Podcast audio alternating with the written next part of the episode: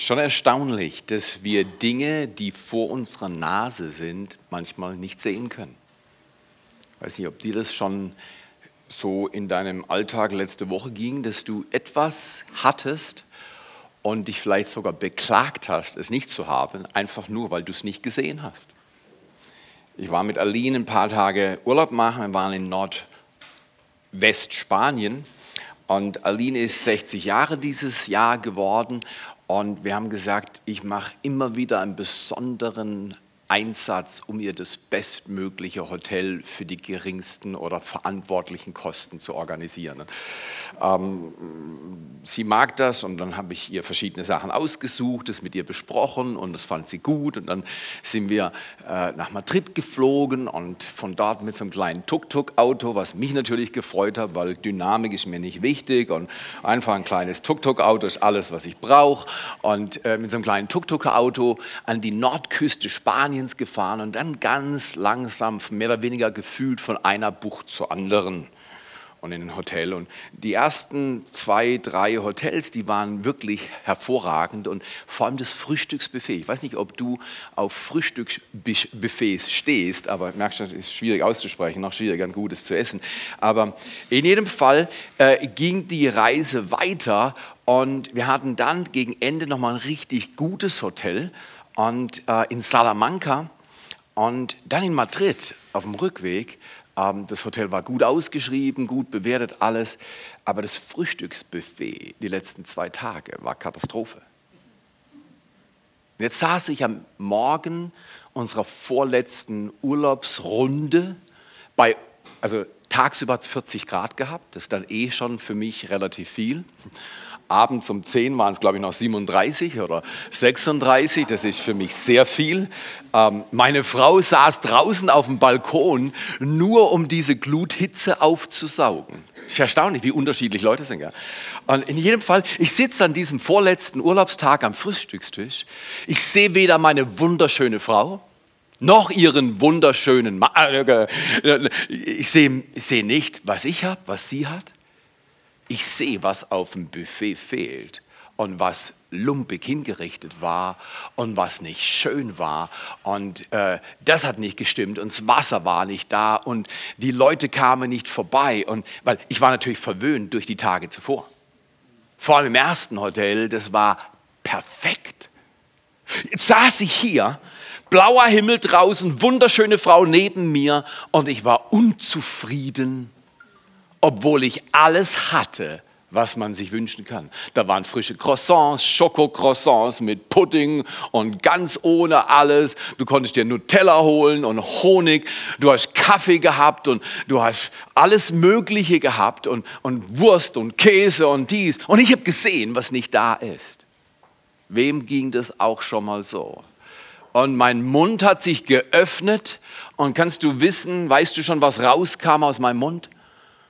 Kritik über die schlechte Qualität, wie sie den Tisch, die Kaffeeflicken überall und was weiß ich. Ich sag dir, ich musste nachher richtig umkehren und habe zu meiner Frau gesagt, es tut mir leid, dass ich die Frühstücksatmosphäre belastet habe durch meine schlechte Haltung. Irgendjemand schon mal in diesem Club gewesen? Dann habe ich einen Zehner gemacht Ihr wisst ja, was das bedeutet, oder? Ein Zehner, das heißt zehn Dinge, für die ich dankbar war. Das hat schon einiges gerettet, weil jetzt habe ich meinen Fokus neu ausgerichtet. Wir sind in einer Serie, die nennen wir wie im Himmel, so auf Erden. Ich hatte auf der Erde Hölle, obwohl ich in relativ himmlischen Umständen war für 98 Prozent der Menschen dieser Erde. Aber es war mir nicht gut genug. Himmel war nicht auf der Erde, weil meine Haltung stinkend war. Und der Zehner hat nachher die Wende gebracht, auch für den Tag. Ich habe plötzlich gemerkt, Hitze ist gar nicht so schlimm. Auch ich kann 40 Grad im Schatten aushalten. Ich kann halt nicht mittags joggen gehen. Das verträgt mein Kreislauf dann auch nicht. Aber ich habe einen Zehner gemacht und habe zehn Dinge ausgesprochen mit meiner Frau und sie auch, für die wir dankbar waren. Und noch während ich den Zehner gemacht habe, hat sich meine emotionale Realität geändert. Dank ist unglaublich machtvoll. Dank bringt den Himmel auf die Erde. Ein dankbares Herz, ein Mensch, der aufschaut und sagt, Gott, danke, dass ich leben darf. Danke, dass ich Wasser habe. Heute Morgen habe ich unsere Blumen auf der Terrasse mit Trinkwasser gegossen. In Spanien kannst du nicht an Wasserhahn gehen und deinen Kopf unter den Wasserhahn stecken und anfangen zu trinken. Das ist nicht empfehlenswert. Ich gieße meine Pflanzen mit Trinkwasser. Ich spüle meine Toilette mit Trinkwasser. Viele Menschen auf dieser Erde haben überhaupt kein Trinkwasser. Die müssen kilometerlang laufen, um Wasser zu kriegen. Und ich gieße meine Blumen damit. Oder dusche mich damit. Wir beten Vater unser, oder? Das ist ein Serienvers. Vater unser im Himmel. Können wir das mal miteinander aussprechen? Vater unser, unser Vater im Himmel geheiligt werde dein Name. Dein Reich komme, dein Wille geschehe. Und jetzt kommt's ganz langsam, genießerisch. Wie im Himmel, so auf Erden. Jesus lehrt uns zu beten, möglichst jeden Tag. Wie der Himmel ist, soll es auf der Erde werden. Wie es im Himmel ist, soll es in meinen Beziehungen werden. Wie es im Himmel ist, soll es in meinem Körper werden. Wie es im Himmel ist, soll es in meinen Finanzen werden. Wie es im Himmel ist, soll es in meiner Seele sein. Wie es im Himmel ist, soll es an meinem Arbeitsplatz sein. Jetzt hast du einen Job. Weil am Arbeitsplatz ist noch nicht der Himmel, richtig oder falsch? Außer hier in der Gemeinde, oder? Martin, du und ich, wir haben den perfekten Arbeitsplatz, oder? genau. Aber ich bin so dankbar für Martin. Martin und ich, wir arbeiten seit Jahren, ich glaube eineinhalb Jahren zusammen. Eineinhalb Jahren, eineinhalb Jahrzehnten. Ich hatte das Vorrecht, ihn und seine Frau zu trauen. Heute Morgen sehe ich ihn im Halbdunkel, da war es hier noch alles dunkel. Und dann denke ich, Mensch, was für einen gut aussehenden Mann hat die gut aussehende Tanja geheiratet. Aber wisst ihr was, was ich an diesem Ehepaar noch mehr schätze, ist, dass ihre Haltung vorzüglich ist. Die Art, wie sie leben, ist ein riesiges Segen für mich und meine Frau. Und ihr seid es auch. Manchmal sieht man es aber nicht, oder? Martin hat vor einiger Zeit mit seiner Frau hier vorne gestanden oder gesessen und hat gepredigt und hat darüber gesprochen, dass wir Mauern bauen Guck mal hier. Wie im Himmel, so auf der Erde. Das heißt, der Himmel will auf die Erde kommen. An Gott liegt es nicht. Er hat bezahlt am Kreuz, dass der Himmel auf die Erde kommen kann. In dein Leben, in mein Leben, in deine Beziehung, in meine Beziehung. Es liegt nur an mir und an der Bequemlichkeit, dass ich dulde, was ist, anstatt zu holen, was möglich ist. Wie im Himmel, so auf Erden.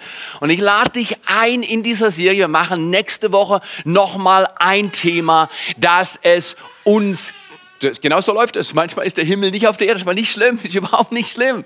Wir lieben Kinder. Und, und, und wir haben übrigens, der beste Raum ist der Eltern-Kind-Raum. Tolle Möbel, fettes Screen, super Sound. Du kannst alles sehen und hören. Und deine kleinen Menschen können sich entsprechend wohlfühlen. Aber schau mal hier.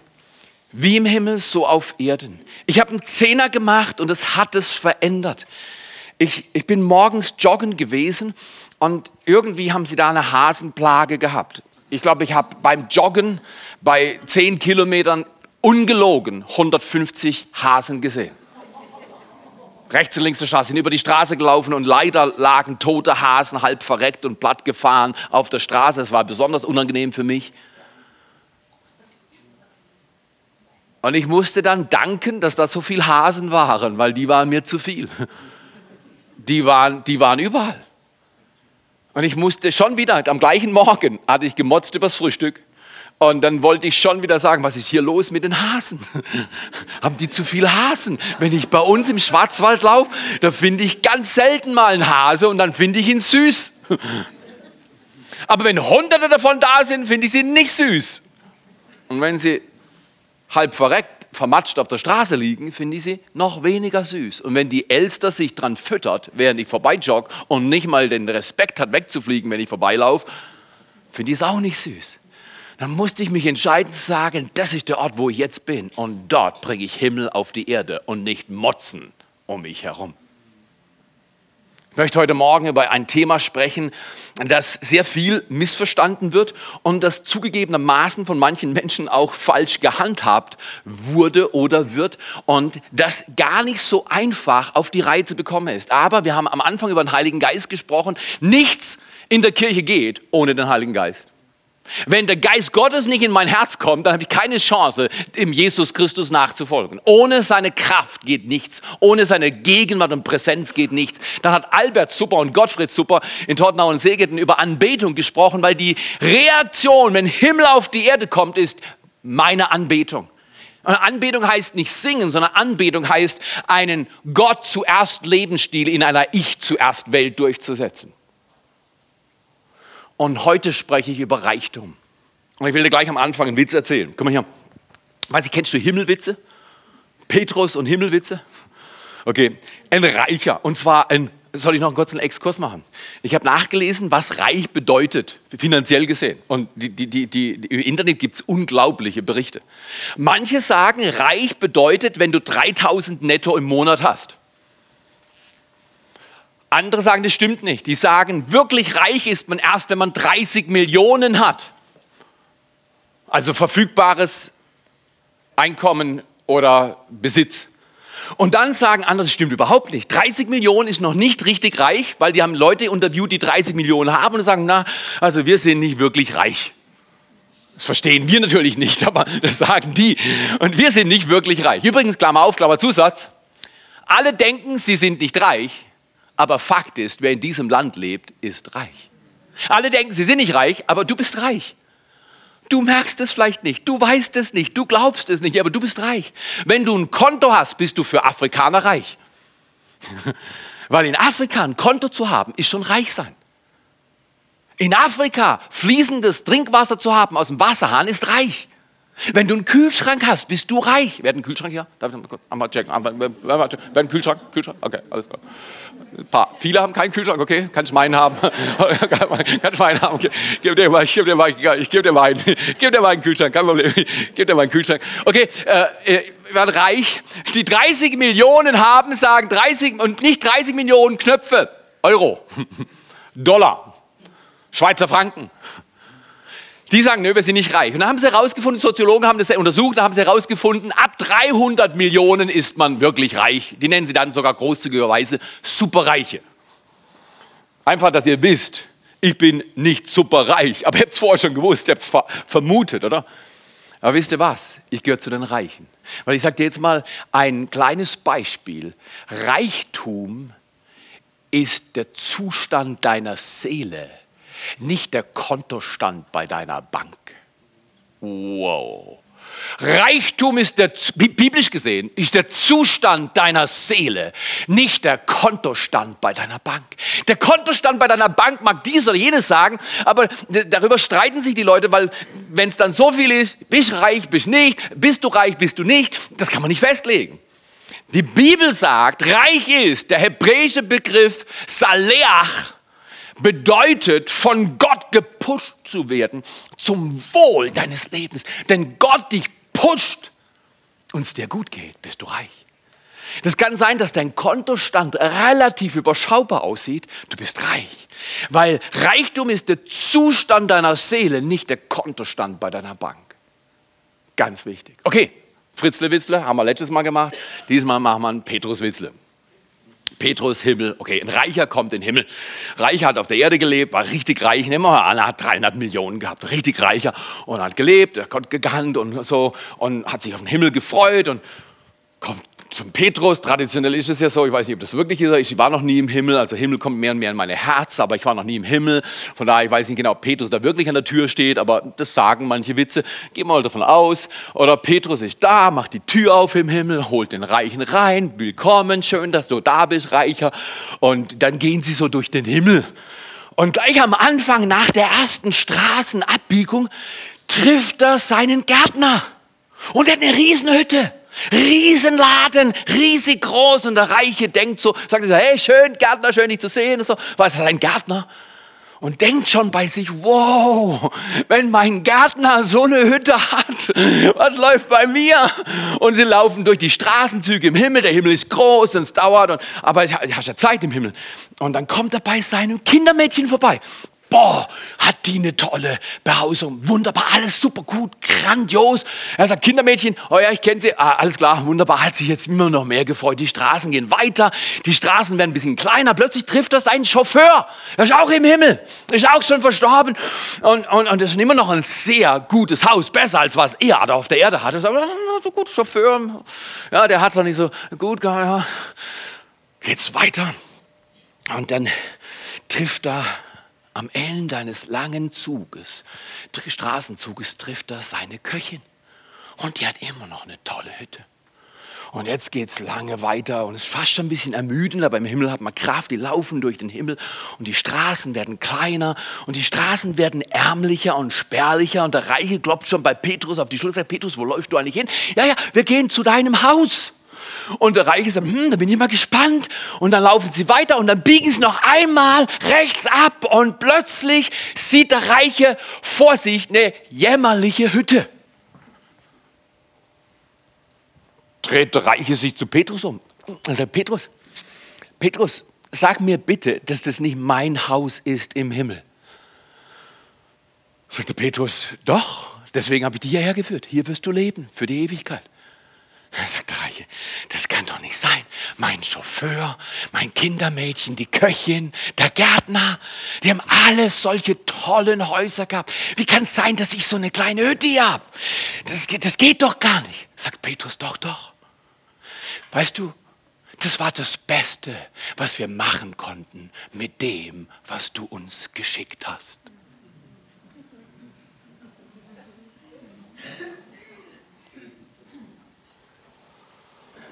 Help me, Jesus, würde ich auf gut Englisch sagen. Jesus, hilf mir. Weil Jesus sagt, sammelt nicht Schätze auf der Erde. Der Reiche war auf der Erde größer, reicher, besser, stärker als sein Chauffeur, das Kindermädchen, die Köchin, sein Gärtner. Er hat aber alles für sich gebunkert. Und es führt mich schon zu meiner ersten und einzigsten Illustration sei ein Trichter, keine Bank. Sei ein Trichter auf dieser Erde, keine Bank. Das heißt, da ist, ich fange was auf von oben, Himmel kommt auf die Erde, ja? Und wo kommt es raus? Hier unten. Richtig ist, der Trichter ist voll, er hat alles, was er braucht, wenn Himmel auf ihn runterregnet. Aber richtig ist auch, der Trichter ist keine, wenn, wenn das passiert, guck mal hier, das passiert, wird der Trichter zur Bank. Verstehst du, was ich meine mit Bank? Der speichert. In Sprüche 11, Vers 24 heißt es, wenn jemand mehr spart als recht ist, dann tut es ihm nicht gut. Die Bibel sagt dann nicht, so und so viel sparen ist gut und so und so viel sparen ist nicht gut. Die Bibel ist ganz, ganz weise, weil du hörst das vom Heiligen Geist, was gut ist und was nicht gut ist. Und Menschen haben unterschiedlich. Aber wenn das passiert, wenn du die Öffnung nach unten zumachst, wirst du zur Bank. Wenn du zu viel hortest, sagt die Bibel, tut es dir nicht gut. Und sei ein Trichter. Manche sagen, ja, aber ich bin nicht so gut wie die, deswegen, ich muss schon ein bisschen unten zumachen, weil ich bin nicht so groß und reich wie die. Das Prinzip ist nicht, wie groß ist der Trichter, das Prinzip ist, kommt was durch oder nicht. Wir haben das früher auch schon genannt. Sei ein See Genezareth und kein totes Meer. Merkt ihr, das ist schon da sein Segen Genezareth und kein totes Meer. Wie viel du auf Erden hast, ist überhaupt nicht entscheidend. Entscheidend ist, was du mit dem, was du hast, machst. Und wir wollen mal durch ein paar Gedanken gehen und wir wollen das, guck mal hier, ich freue mich immer mehr auf den Himmel. Ich bleibe manchmal hängen wie beim Frühstück, ich habe es dir erzählt, das ist keine Frage, aber ich bin gut im Buße tun. In der Regel dauert es nicht lang, dann merke ich, dass ich auf dem falschen Kurs bin und dann sage ich, Jesus, es tut mir leid. Ich lade dich ein. Sag oft, Jesus, es tut mir leid. Vor allem dann, wenn es nötig ist. Sag's ihm. Ich habe hier versagt, ich habe hier gesündigt. Ich bitte dich um Vergebung. Dafür ist er gekreuzigt worden. Das hat Martin so wunderbar dargestellt. Er ist gekreuzigt worden, damit wir Vergebung kriegen können, damit unsere Schuld nicht auf unserem Leben gebunkert wird, sondern unsere Schuld vergeben wird und wir ein freies Herz haben. Okay, gehen wir in den Text. Erster Gedanke, Reichtum. Übrigens, Reichtum, auch noch eine kleine Statistik, einfach nur, dass ihr ein bisschen was äh, hört, was so alles im Internet zu lesen ist.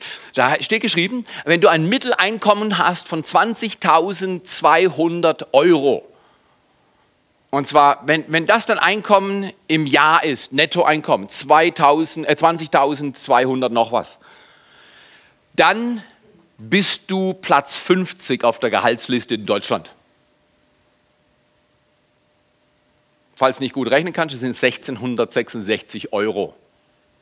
Sagen wir 1700 Euro. Wer 1700 Euro kombiniertes Einkommen hat mit allem, was du so machst oder nicht machst und kriegst oder geerbt hast, wenn du 1700 Euro im Monat hast, bist du Platz 50 in Deutschland. Aber in Europa bist du schon Platz 41. Und auf der Weltrangliste bist du mit 1700 netto im Monat erster Platz. Erster Platz. Leute, darf ich sagen, ich bin erster Platz. Ich bin erster Platz. Aline und ich verdienen zusammen mehr als 1700 Euro netto. Ich bin erster Platz. Und ich sitze in Spanien in einem Vierstern-Hotel und fange an zu motzen über das Frühstück. Entschuldigung, wenn euer Pfarrer erzählt, was für Sünden er begeht, passt auf euer Herz auch auf. Sei ein Trichter, keine Bank. Lasst uns mal reinschauen. Super, super Text, super Bibelstellen. Reichtum ist unser Thema. Der erste Gedanke ist, Gott segnet uns, damit wir ein Segen sein können. Das ist fundamental. Ich werde nicht gesegnet, damit ich gesegnet bin, sondern ich bin gesegnet, damit ich ein Segen sein kann. Wo steht es in 1. Mose 12, Vers 2, da sagt Gott zu Abraham, mit dem er einen Bund gemacht hat, mit dir, Gott hat mit dir einen Bund gemacht durch Jesus Christus. Ich will dich zu einer großen Nation machen und will dich, was? Und ich will dich segnen. Gott will segnen. Und was will er noch machen? Er will deinen Namen groß machen. Das ist ganz wichtig, dass wir dann da nicht stoppen. Okay, Gott will meinen Namen groß machen. Punkt. Nee, wenn ich da richtig lese, steht da ein Komma. Und Gott will eine große Nation machen, will dich vervielfältigen. Leutles, ladet eure Freunde ein, ladet eure Verwandten ein. Geht hin und erzählt Menschen etwas von Jesus. Du kannst Leute nur retten, während du auf der Erde lebst. Each one, reach one. Jeder gewinnt einen. Habt es noch als Ziel dieses Jahr. Gewinne Menschen für Jesus. Oder komm das erste Mal zu Next Steps. Heute Step 3. Entdecke deine Bestimmung. Wozu bin ich da? So wie ich wieder erkannt habe, dass ich da bin, um dankbar zu sein, um mein Leben zum Wohl anderer zu investieren, bin ich zu der Lady gegangen, die mir kaltes Rührei offeriert hat und habe nachher gedankt für das gute Frühstück und zwar, weil ich meinen Blick vom kalten Rührei weggenommen habe zum warmen Kaffee. Dann ging es wieder. Und es ist einfach die Frage, wohin du schaust. Wenn du dankbar sein willst, musst du einfach an die richtige Ecke schauen. Und dann habe ich ihr gedankt und komischerweise, ihr Gesicht hat sich verändert durch meinen Dank. Die hat nämlich vorher so ausgesehen, als wenn sie weder mich sehen wollte, noch meine Frau sehen wollte, noch irgendwas sehen wollte. Und das hat mir zusätzlich gestunken. Die auch manchmal? Es gibt manchmal Leute, die sind einfach, die, die sind nicht gut drauf. Die provozieren dich zur Undankbarkeit. Lass dich aber nicht provozieren. Du sagst aber, ich habe Recht. Das spielt keine Rolle. Dieses Recht willst du nicht. Bleib reich, nicht recht. Reich bei Gott ist ein Zustand des Herzens, nicht ein Kontostand auf der Bank. Gott segnet uns, damit wir ein Segen sein können und ich will dich zu einer großen Nation machen, ich will dich vervielfältigen und ich will dich segnen und ich will deinen Namen groß machen, nicht Punkt. Und jetzt erklärt es uns wozu und du sollst ein Segen sein. Frag dich bitte heute und frag deine Kleingruppe diese Woche, sind wir ein Segen?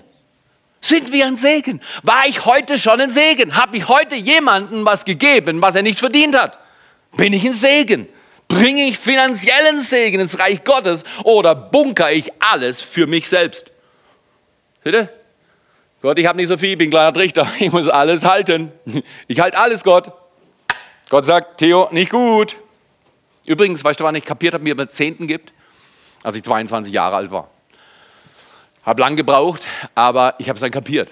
Seit diesem Tag, mein, oder diesem Jahr, als ich 22 war, habe ich kapiert durch eine Predigt, dass man so lebt. Zuerst.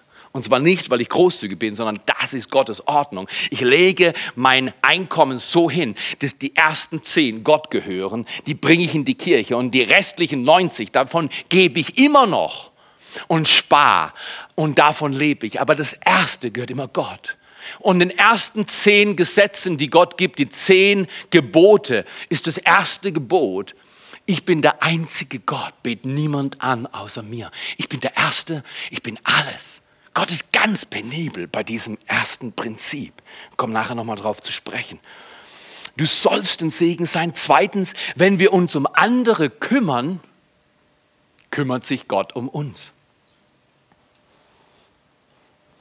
Wir haben dann in Folge an dem gleichen Tag ein Restaurant entdeckt, das für uns ein Juwel geworden ist. Wir waren insgesamt dreimal da in der kurzen Zeit. Und ich saß dann in diesem Restaurant, tolle Bedienung, tolles Essen, super Preis, wunderbar, mit Blick auf die Berge und es war richtig schön und 39 Grad. Und ich dachte, Gott, bist du nicht fantastisch? Vor allem, weißt du, was ich liebe? Ich sehe Glück auf den Augen meiner Frau. Und ich weiß nicht, ob du das verstehen kannst, nach 30 Jahren, wenn meine Frau glücklich ist, bin ich glücklich. Meine Frau macht mich glücklich. Und meine Frau hat den Tag sehr genossen. Ihr Mann hat die Kurve gekriegt von Undankbarkeit zu Dankbarkeit. Und wir haben dieses Restaurant gefunden und es war so, als wenn Gott uns wie wegsteckte und sagt, ich mag euch, ich habe euch lieb. Und ich sah den Glanz auf ihren Augen, auf ihrem Leben, nicht wegen guten Restaurant oder gutem Essen, sondern da war der Friede und die Kraft und die Gegenwart Gottes in der Hitze da. Das ist erstaunlich, Gott kann auch in der Hitze da sein. Das ist gut. Kümmer dich um andere, dann kümmert sich Gott um dich. Kümmer dich um andere, dann kümmert sich Gott um dich. Der Text wäre wahrlich ich sage euch, es ist niemand, der Haus, Frau, Brüder, Eltern oder Kinder verlassen hat, um des Reiches Gottes willen, der nicht vielfältiges empfangen und in dieser Zeit und in den kommenden Zeitalter ewiges Leben. Lukas 18, 29 und 30. Wenn du hier in Kidzone mitarbeitest oder Teenzone, wenn du morgens Menschen hilfst zu parken oder wenn du in Next Steps kommst und sagst, ich will eine Kleingruppe und ich leite dann mal eine Kleingruppe, wenn du dein Leben investierst, um irgendwas zu tun oder wenn du ins Altenheim gehst und dort Menschen freiwillig unentgeltlich dienst, wenn du tust, was du tust. Ich habe vor auf dem Heimweg gestern, ich war im Gospelform eingeladen, vor Evangelisten zu sprechen. Das ist stark, oder? Sie laden einen Pastor ein, um ihren Evangelisten Mut zu machen machen, dass sie ein Leben führen, das andere gewinnt. War im Gospelforum und auf dem Rückweg von Stuttgart bin ich heimgefahren und dann habe ich einen Mann gesehen, der mitten im Wald Mülleimer leer gemacht hat. Da habe ich gesagt, Leute, ist das ein Typ, der nimmt seine Freizeit und macht Mülleimer leer. Das war kein am Samstagabend, der, am Samstagnachmittagabend, da, da macht keiner, äh, äh, kein Bediensteter, bezahlter Mülleimer leer. Das hat er freiwillig gemacht. Ich fand es stark. Er kümmert sich um andere. Gott sagt, wenn du um meines Reiches willen dich kümmerst um andere, kümmere ich mich um dich. Der dritte Gedanke, je mehr Gott uns segnet, ganz wichtig, desto mehr erwartet er, dass wir ein Segen für andere sind. Wenn du was bekommen hast, wenn dein Trichter vielleicht größer geworden ist, du mehr verdienst, du mehr empfängst, dann sag nicht, toll, das kann ich auf mich verbrauchen, Finger drunter. Nein, keine Bank, sondern Trichter bleiben. Lass es durchlaufen, sein Segen für andere. Und und je mehr du hast, umso mehr wird von dir erwartet.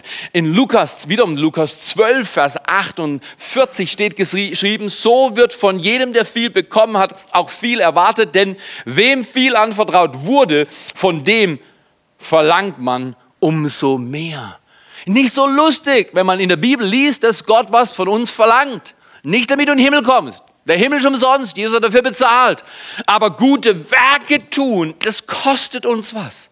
Es kostet uns was, einen Mülleimer leer zu machen, wenn ich denke, das ist ihre Aufgabe, ist ihre Aufgabe, ist seine Aufgabe. Nein, es kostet uns was, wenn wir einen Lebensstil für andere führen, wenn wir Himmel auf die Erde bringen wollen, weil wir wollen lernen, biblischer Reichtum, bei biblischem Reichtum geht es um mehr zu haben, als du brauchst. Das finden wir alle gut, aber da stoppt es wiederum nicht, nur ein Komma. Mehr zu zu haben, als du brauchst. Wozu? Um einen bleibenden Unterschied für andere zu machen. Gestern Nachmittag war noch eine Hammer-Erfahrung. Ich habe einen 13-jährigen jungen Mann gesehen, habe ein prophetisches Wort für ihn gehabt, habe seine Handynummer erfragt, habe dann dieses Bibelwort ihm zugeschrieben und habe gesagt, ich bin mir sicher, wir sehen uns wieder. Menschlich gesehen ist es sehr unsicher. Ich bin mir sicher, wir sehen uns wieder. Ich glaube, Gott hat seine Hand auf dein Leben gelegt. Du wirst Großartiges in deinem Leben sehen. Und er sah ganz unscheinbar aus. Äußerlich war nichts zu sehen. Ich habe ihn sehr ermutigt. Ich habe gesagt, weißt du was? Ich ermutige bei uns alle jungen Leute, dass sie einen Unterschied mit ihrem Leben machen. Und ich sage, weißt du was? Hier sind fünf Euro. Mache ich immer so. Hier sind fünf Euro. Kauf dir und deinem Bruder, mir von seinem Bruder erzählt, eine Schokolade. Schreib auf die Schokolade drauf. Gott sagt, ich glaube an dich, du schaffst es, bist nicht allein und hinten drum mal noch in die Schule gehe, schreibt drauf, ich mache meine Hausaufgaben gerne. Seine Eltern haben fast geweint. Die waren leben dran. Weil er machte seine Hausaufgaben noch nicht gerne. Und das ist ein Zeichen von Christus in dir, dass du deine Jobs, deine Hausaufgaben, die Dinge, die du tun darfst, auch wenn sie nicht lustig sind, gerne machst für ihn. Der Junge war berührt. Ich habe dann Pause auf der Autobahn gemacht. Er hat mir nochmal geschrieben, ich habe ihm zurückgeschrieben.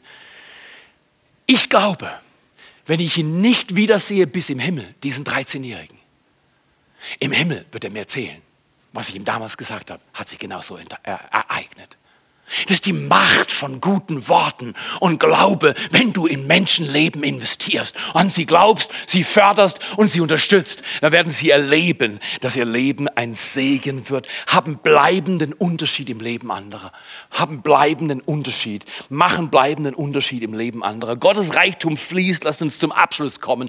Gottes Reichtum fließt, wenn wir vier Dinge uns zu Herzen nehmen. Erstens, ich Gott an die erste Stelle Stelle, wenn ich ihn an die erste Stelle setze, setze Gott an die erste Stelle, da heißt es Ehre in Sprüche 3, Vers 9 und 10, Ehre den Herrn mit deinen Opfergaben, schenke ihm das Beste deiner Ernte, dann wird er deine Vorratskammern füllen und deine Weinfässer überfließen lassen.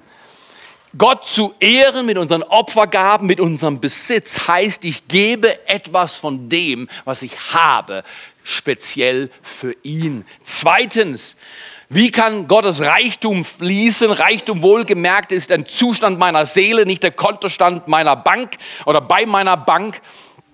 Zweitens, indem ich mein Herz ungeteilt bewahre. Bewahre dein Herz ungeteilt. Bei mir ist es so, ich teile mein Herz immer wieder und dann sagt mir Gottes, dass mein Herz geteilt ist, weil ich gerade auf das schaue, über mich über das ärgere oder da den Kleinglauben habe und, und dort eine Sorge habe und, und dort ein Problem sehe und falsch über das Problem denke, dann sagt Gott, der Heilige Geist sagt zu mir, Theo, das gefällt mir nicht. Dann sage ich, okay, du hast recht, es tut mir leid, ich bitte um Vergebung. Und dann ordnet er mein Herz und dann habe ich wieder ein ungeteiltes Herz. Und dann in Wien Sprüche 4, Vers 23, mehr als alles andere, bewahre dein Herz, denn aus dem Herz kommt die Kraft zum Leben. Bewahr dein Herz. Bewahr nicht dein Reichtum. Gib so viel du kannst auf der Erde. Weil im Himmel wirst du über alles, was du nicht gegeben hast, was du nur gebunkert, gebänkert hast, wirst du traurig sein. Drittens, ich gebe, Gottes Reichtum fließt, wenn ich vorsätzlich und großzügig gebe. Ich weiß nicht, ob ihr festgestellt habt, wir haben draußen den Parkplatz gemacht über die letzten elf Jahre und Leute, die hin und her gefahren sind, hat sich alles bewegt und der Untergrund ist leider nicht mehr so gut gewesen, wie er war. Und dann waren noch LKWs, letzten zwei Jahre Bauphase drüber gefahren, alles hat sich verschoben. Wenn es geregnet hat, das war eine alle wackel, wackel, wackel. Jetzt haben wir das erneuert. Hinten haben wir den letzten Bauabschnitt. Wir haben eine Terrasse gemacht. Glaube ich, ab nächste Woche haben wir eine Terrasse hinten und wir werden da irgendwie so ein bisschen eine mediterrane Zone einrichten auf 900 Metern und euch Kaffee offerieren oder irgendwas, was ihr wollt. Wir wollen eine Kirche bauen, wo Menschen, deine Freunde kommen können und sich wohlfühlen. Aber ich sag dir, es kostet Geld, ja.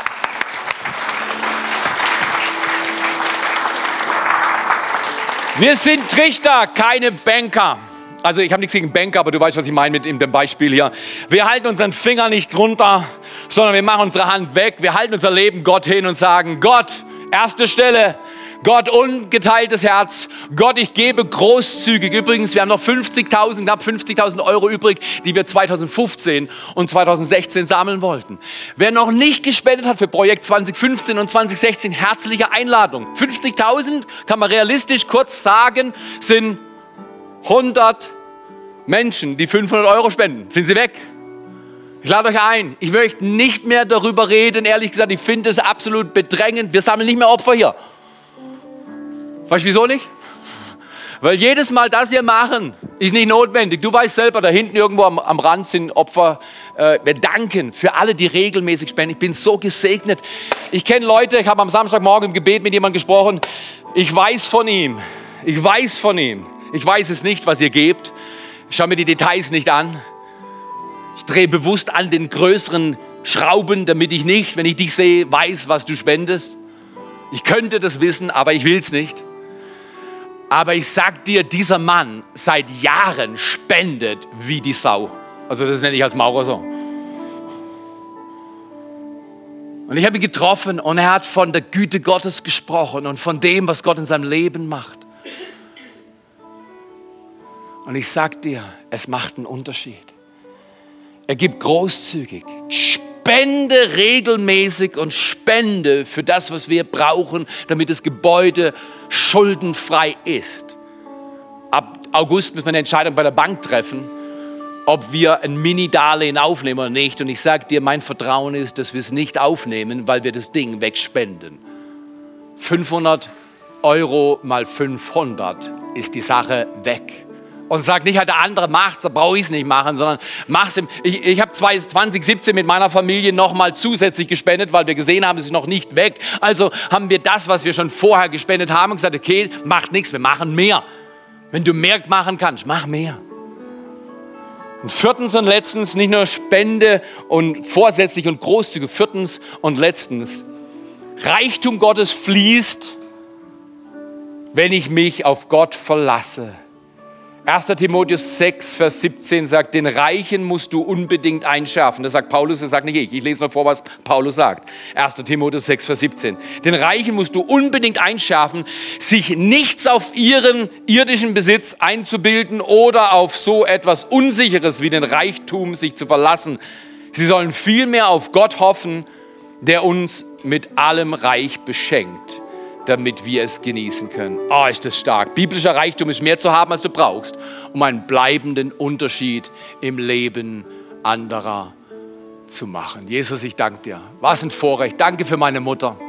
Danke, dass ich von meiner Mutter Großzügigkeit gelernt habe. Danke, dass unsere Kinder in der dritten Generation Großzügigkeit jetzt lernen, weil meine Mutter die Kurve gekratzt hat 1962 und gesagt hat, ich diene Jesus Christus mit meinem ganzen Leben. Und seitdem spendet sie und gibt und dient. Jesus, ich danke dir für unser Leben. Ich danke dir, dass du heute durch die Reihen gehst. Und dass wir uns nicht auf unseren Reichtum oder unseren Arbeitsplatz oder auf irgendwas verlassen und sagen, ich bin sicher. Sicher ist nur eines, alle von uns sterben. Und sicher ist nur eines, Gottes Liebe rettet in Jesus Christus. Und sicher ist, der Himmel kommt lebe verantwortlich und sammel Schätze für den Himmel. Vater, wir danken dir für diesen grandiosen Tag. Danke für dieses wunderbare Sommerwetter. Danke für deine Nähe und deine Liebe. Danke, dass du deinen Segen bringst und dass wir als Kirche uns multiplizieren, unsere Bestimmung entdecken und vorwärts gehen. Danke für das Vorrecht zu leben. Wenn du das willst, form doch mal deine Hand wie ein Gefäß, da wo du sitzt. Und sagst, Jesus, heute, ich öffne mich neu für dich, Jesus. Ich öffne mein Leben für dich, Jesus. Komm zu mir, komm und sei du mein Herr und vergib mir meine Schuld und komm in mein Leben und du hast mich reich gemacht, spätestens jetzt, weil du zu mir gekommen bist.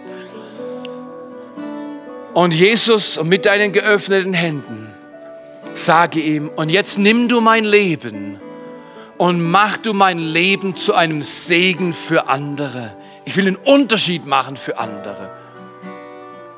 Und dafür danken wir dir in Jesu Namen. Wir danken in Jesu Namen. Und alle sagen, Amen. Es ist nicht ein Vorrecht, heute zu leben, hier zu sein, Gott zu dienen. Gib mir mal einen Applaus und sage, hey Gott, du bist wunderbar, wir lieben dich.